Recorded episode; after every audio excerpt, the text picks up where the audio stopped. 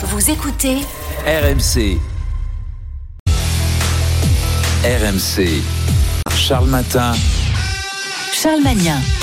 Et à 5h44, toute la bande est là, prête pour vous informer, pour, euh, ah bah pour vous donner la pêche. On va le dire, c'est l'engagement aussi, surtout le lundi matin avec Alex. Dans un instant dans la Story Sport, on va revenir sur ce clash entre Teddy Riner et la ministre des Sports, Oudéa Castera. Anthony Morel nous emmènera dans la, dans la ferme du futur. Géraldine est une Potterhead, on dit comme ça pour les fans d'Harry Potter, c'est ça Exactement. C'est ça, on va parler de la série Harry Potter, mais tout de suite, c'est Christian qui s'installe avec nous au 32-16. Salut Christian. Hey, bonjour l'équipe. Eh, bonjour, Christian. Eh, bonjour Christian. Euh, retraité, c'est ça, dans l'Isère hein Voilà, retraité depuis euh, bientôt 5 ans.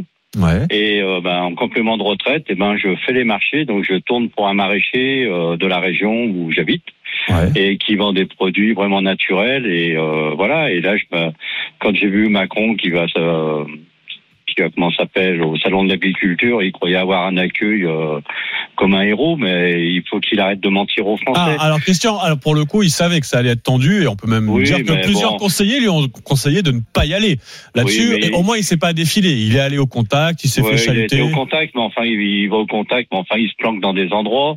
Euh, il y a des halls qui sont fermés. Il y a plus de CRS euh, au salon de l'agriculture qu'il y en avait pendant les émeutes. Euh, là, ça t'a arrêter, empêché qu'il y ait quand même eu des bousculades et des, euh, et Oui, des problèmes. non, Donc mais- heureusement qu'il y avait les oui. forces de l'ordre, non? Non, non, mais il faut arrêter. Il n'aurait pas été là-bas, il n'y aurait pas eu autant de forces de l'ordre. Et les agriculteurs, il faut pas croire. Ah, mais c'est pas des sauvages. Mais Christian, il, fa- pas il fa- fallait pas qu'il y aille. C'est ça, quand je vous entends, il fallait pas qu'il Oh aille au non, salon. mais que, euh, il fallait pas qu'il fasse, il faut pas qu'il raconte des conneries sans arrêt à la radio ou, te- ou à la télévision. Il dit blanc dans la même phrase, il dit blanc, il va dire noir dix minutes après. Il dit c'est jamais lui qui a fait le. En gros, lui c'est jamais de sa faute. Si la France est dans cet état, c'est pas de sa faute. Mais bon, il balance 3 milliards à, à l'Ukraine et derrière, il, euh, vous avez euh, Bruno Le Maire qui dit il faut faire une coupe budgétaire de 10 milliards d'euros. Il faut supprimer pour les, les, les hôpitaux et tout. Mais ils en ont pas On, marre on sent- des on- conneries. on- on sent bien, Chr- Christian, à travers euh, ce que vous- votre votre colère, j'ai envie de dire ce matin, Christian, qu'il y a oui, il y a un problème de confiance rompu avec le chef de Bah l'État. oui. Et Ah c'est bah, d'a- vous savez, Et c'est- moi, non, mais, je- et- non, mais juste Christian, Mmh. c'est d'ailleurs ce qu'on Mmh. entend beaucoup dans les réactions des agriculteurs depuis Ouais, samedi, ouais. parce qu'il a fait des propositions, il a parlé des prix planchers, etc. Les agriculteurs Oui, disent mais- c'est une bonne idée, on est d'accord, mais on attend de voir parce que on n'a pas confiance, on attend de voir le et- concret. Et, en- et après, il dit dans trois semaines, et puis dans trois semaines, et puis dans trois semaines. Ça fait des années qu'ils attendent des agriculteurs, de, de- bah, comme tous les travailleurs. Hein. Mmh. Moi, je travaille pas que pour le maraîcher. Je peux vous dire, je, je conduis des bennes en ferraille et en compagnie. C'est tout arrêté. Mmh. On, ça travaille plus. Euh, dans le bâtiment, euh, des fois, je vais dépanner un collègue qui est maçon. Je suis auto-entrepreneur. Hein. Moi, je déclare tout parce que je suis un ancien de l'État. Euh, eh ben, je peux vous dire que euh, dans le bâtiment, c'est tout arrêté aussi. Ah oui, non, mais il y a plusieurs, il y a pas Donc, que l'agriculture, euh, vous avez et- raison. Mais Christian, lui, lui, croit alors que Christian, il croit que la France c'est euh, c'est super. Moi je veux dire que euh, ce que ce que je gagne un tout petit peu en plus, et ben j'en rebalance plus de la moitié euh, en impôts en tout. Je me dis mais ça va s'arrêter quand? Quand ils disent qu'il y a plus de, on n'aura plus d'impôts supplémentaires, plus rien. C'est des menteurs. Ils trouvent toujours une taxe nouvelle. oui, mais alors faut qu'ils arrêtent. Christian, Alors vous savez, moi je votais pas pour un Rassemblement national. alors justement, Eh ben, j'allais y venir, Christian. Je vais voter Rassemblement national. Mais, mais alors, Voyez, sans, forcément être séduit, plus. Christian, par les propositions du Rassemblement national, mais uniquement par, euh, par colère, j'ai envie de dire euh, comme ça, en- envers Emmanuel Macron et, et, et, et le gouvernement actuel. Quoi. son équipe de bras cassés. Il faut arrêter. C'est des gens qui sont. Quand vous entendez les ministres parler, mais non, mais avec plus de 300, 350 euros, on peut, pas- on peut vivre en agriculteur. Non, mais il, il faut arrêter de dire des conneries, quoi. Euh, on entend votre, votre, votre colère, Christian, ce matin au, au 32-16. Et euh, oui, vous avez beaucoup de griefs envers Emmanuel Macron, au point désormais d'envisager de voter pour le, pour le RN, pas forcément pour des propositions concrètes du RN, on l'entend bien, Christian, mais uniquement par, par, euh, par, par, par colère, par dépit envers Emmanuel Macron et, le, et la politique actuelle. C'est intéressant, hein, Christian, d'entendre vo- votre colère, parce que vous le dites bien, ça ne touche pas que l'agriculture, hein, ça touche beaucoup de secteurs en ce moment. Bon, l'agriculture, c'est quand même le cœur de l'actualité ce matin. On va y revenir d'ailleurs. Tiens, bougez pas, Christian, parce que lui, Anthony Morel, a des solutions tech. J'ai envie de dire, alors, bon, ça nous projette encore plus loin dans le futur. hein. On sent bien que ça agace Christian quand Emmanuel Macron dit rendez-vous dans trois semaines. Il dit non, c'est maintenant qu'il faut du concret. Bon, je pense qu'avec toi, Anthony, on va être plutôt sur du rendez-vous dans deux, trois ans. Même si on parle d'innovations qui sont déjà présentées ce matin dans les, dans les, dans les allées du salon de l'agriculture. On parle désormais à l'avenir des fermes verticales. Ouais, c'est ça. C'est c'est peut-être l'une des solutions de demain pour nourrir la planète. Alors, en plus des exploitations agricoles traditionnelles, hein, l'idée c'est pas de remplacer l'un par l'autre. De toute façon, on a besoin de plus en plus d'exploitations. Et en fait, le principe là, ce serait d'avoir des fermes complètement verticale. La plus grande en France est basée du côté de Château-Thierry, dans les Hauts-de-France. C'est un spectacle très étonnant. Il faut imaginer un entrepôt, 4000 mètres carrés, dans lequel se trouvent empilés les unes au-dessus des autres à perte de vue des étagères métalliques dans lesquelles on fait pousser des végétaux, des salades, des herbes aromatiques, des tomates, des fraises, à l'abri des nuisibles, à l'abri des aléas du climat, dans un environnement complètement fermé et complètement maîtrisé technologiquement.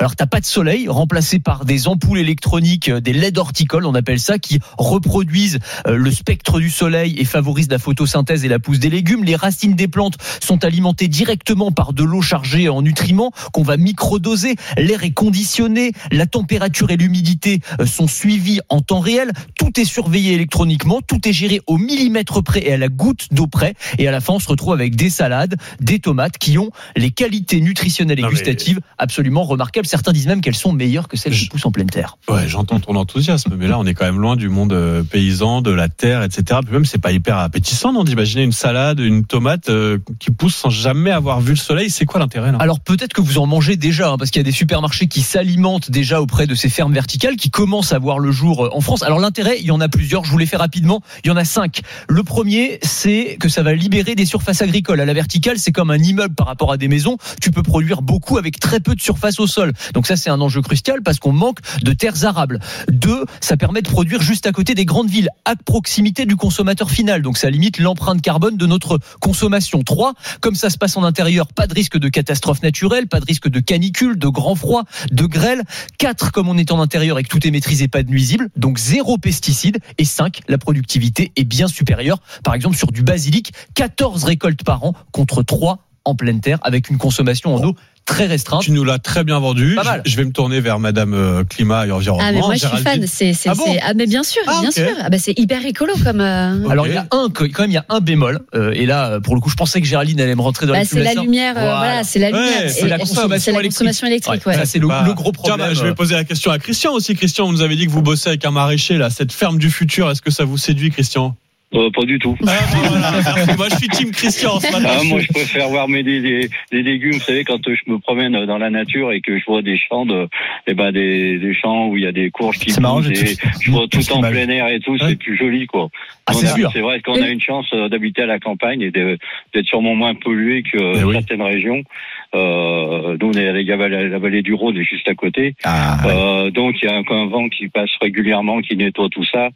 Et je peux vous dire qu'on a des légumes qui sont au top. C'est plus beau, vous avez raison, Christian, Ah, que c'est des étagères. magnifique. euh, Mais l'un n'empêche pas l'autre, les deux sont sont complémentaires. exactement des ça. étagères à salade. Bon, en attendant, C'est bien résumé ça. Ouais, vers Alex. étagères à la salade. Une autre colère ce matin avec Alex, celle de Teddy Riner. Et là, ça fait peur hein, quand il se fâche, le judoka Teddy Riner qui a regretté ce week-end, Alex, de n'avoir eu que deux places, que deux places, dit-il, pour les JO de Paris via sa fédération.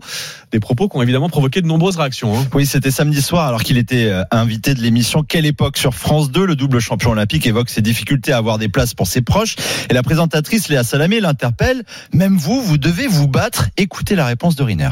La fédération, le champion que je suis, tout ce que j'ai ramené à la fédération, j'ai le droit à deux places. Mais j'aime ma fédération, j'aime mon sport. hein. Un droit à deux places Ouais. par jour. Comment ça par jour Pour tous les jeux sur, sur ma journée à moi.